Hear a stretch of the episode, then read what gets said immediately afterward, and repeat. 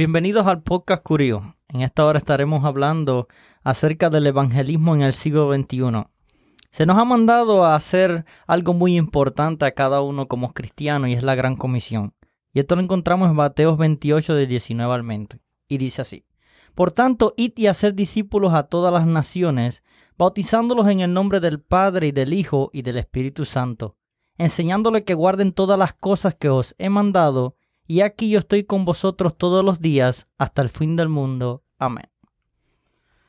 Los apóstoles en el libro um, de Hechos dijeron que no podían callar de lo que habían visto y oído. Esa misma pasión, el Espíritu Santo que dio fuerza a los discípulos, esa misma fuerza nosotros podemos obtener. Nosotros sí ya lo tenemos, porque yo, ya nosotros somos testigos de Jesucristo.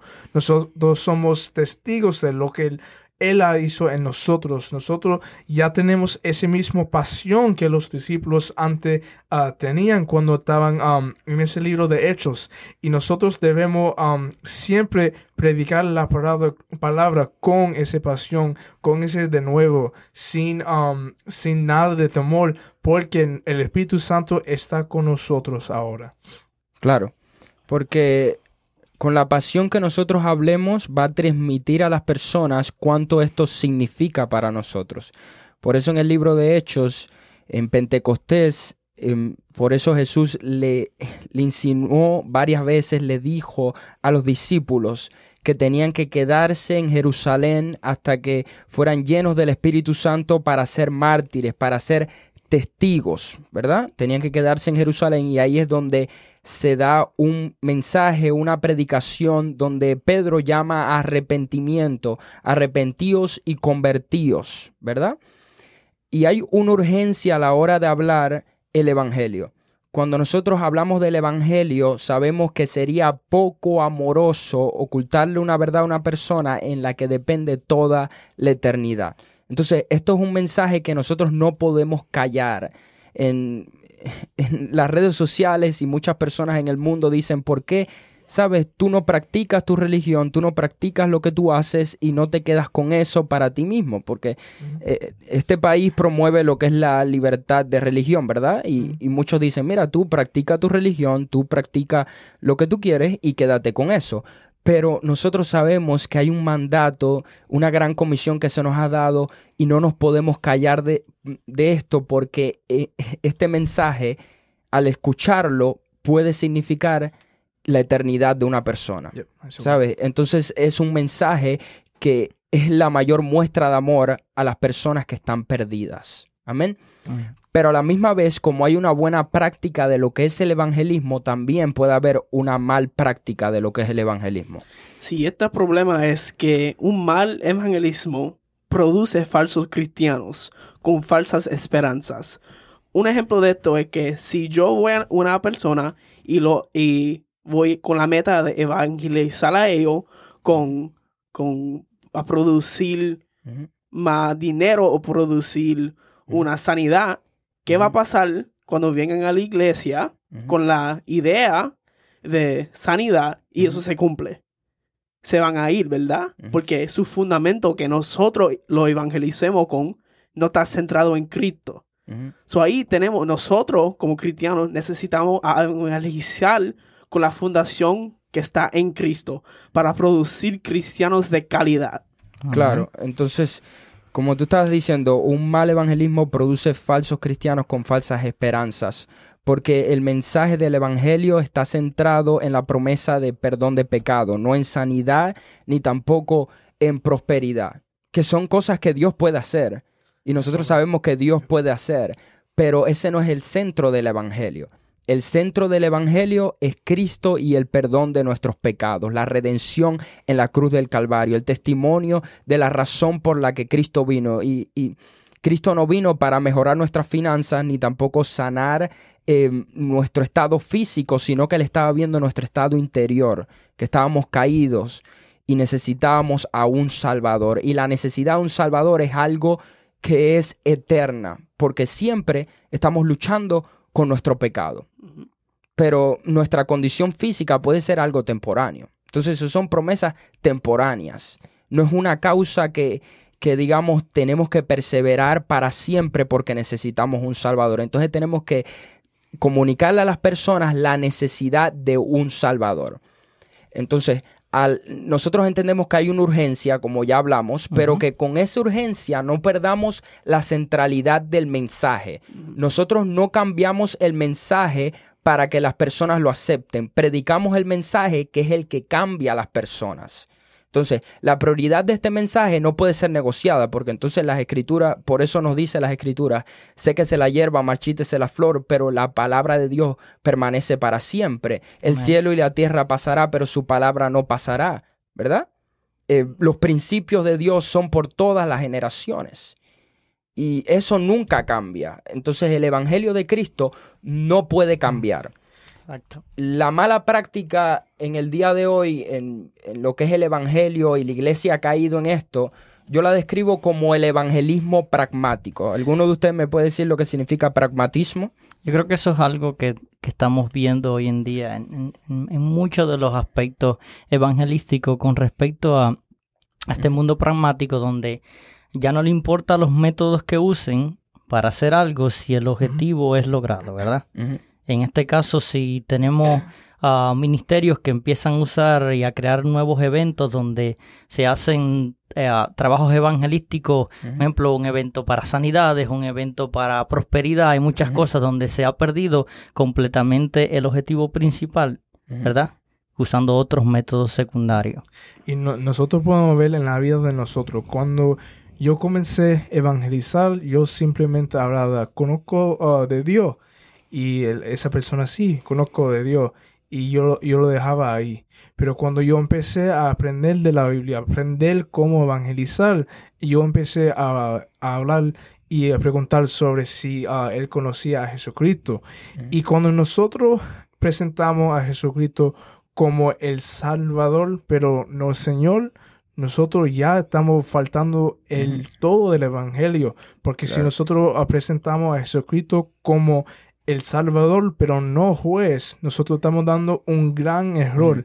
Porque si una persona presenta de esta manera el Evangelio, no puede ser salvo. Claro. Y ese es, ese el clave de que hay muchos cristianos hoy en día que se hace tan fácil y tan fácil a presentarlo a Dios como el Dios todo amoroso, el Dios que no mira al pecado, el Dios que no mira a la imagen afuera, el Dios que no juzga.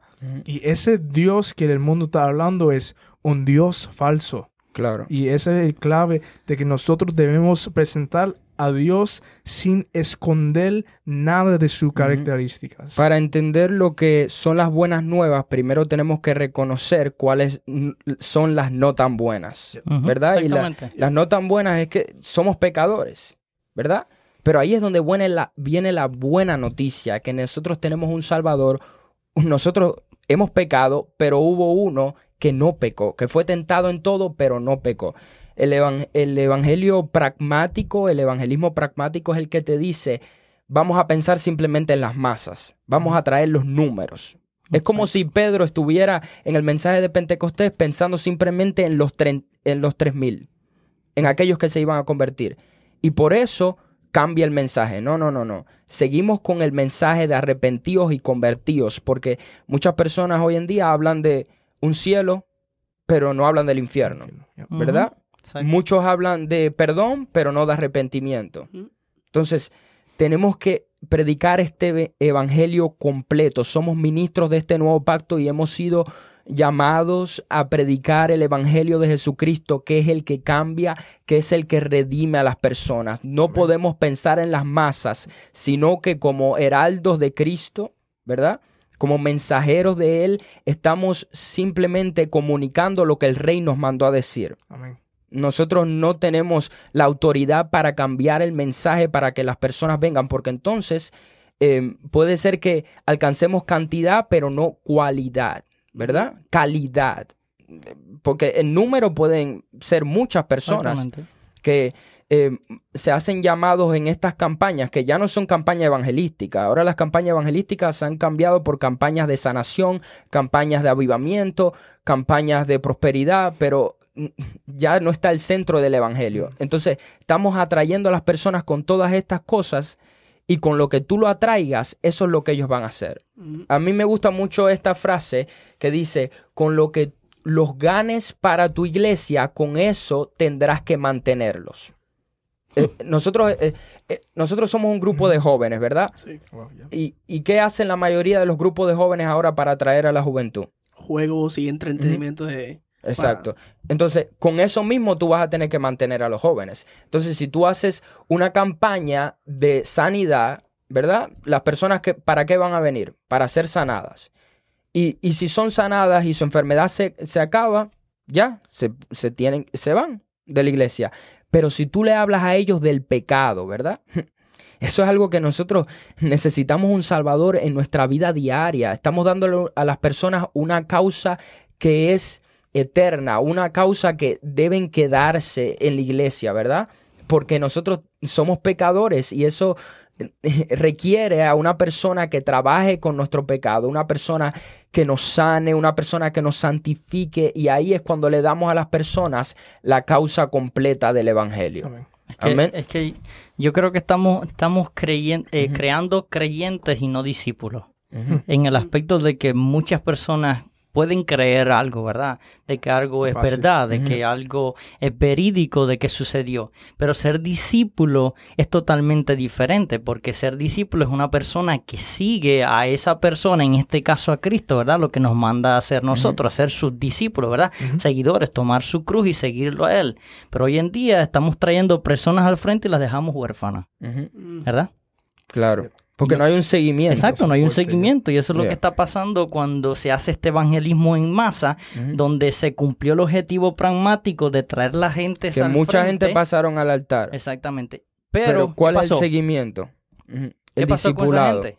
¿Dónde está la, la- la práctica, el, el- doctrinado de estas personas, la enseñanza, el día a día con cada una de estas personas? Estas personas nada más vinieron a ver el evento y a cumplir su satisfacción y su necesidad en ese momento. Claro. Pero de ahí adelante nadie más sabe qué pasa Claro. con esta persona. Cuando nosotros sembramos el semilla del evangelio, hay alguna semilla que cae en la arena, hay una semilla que se cae en la roca, hay una semilla que se cae en la tierra fértil. Y esa tierra fértil tienes estas características.